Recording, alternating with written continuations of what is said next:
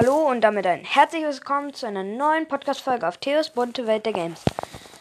Heute, ja, ich habe heute es endlich geschafft, 16k zu erreichen, Leute. Ich kann jetzt nicht Bosses öffnen, weil meine Handyzeit ist schon vorbei, leider, aber ist ja nicht schlimm. Ich habe heute 16.000 Trophäen erreicht.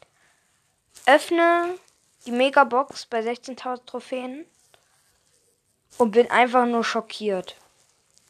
Acht verbleibende. Ich kann natürlich Ausrüstungsmarken ziehen und auch halt äh, Ausrüstung, Ausrüstungsteile.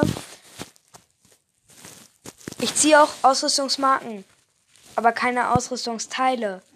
Und damit blinkt natürlich, wie es einige erwartet haben, die 2.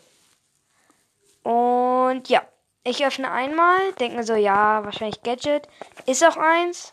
Und zwar das Gadget für Stu, das Verschnellerungs, wo er so ein Feld spawnt, wo er so dann schneller ist und seine Teammates auch.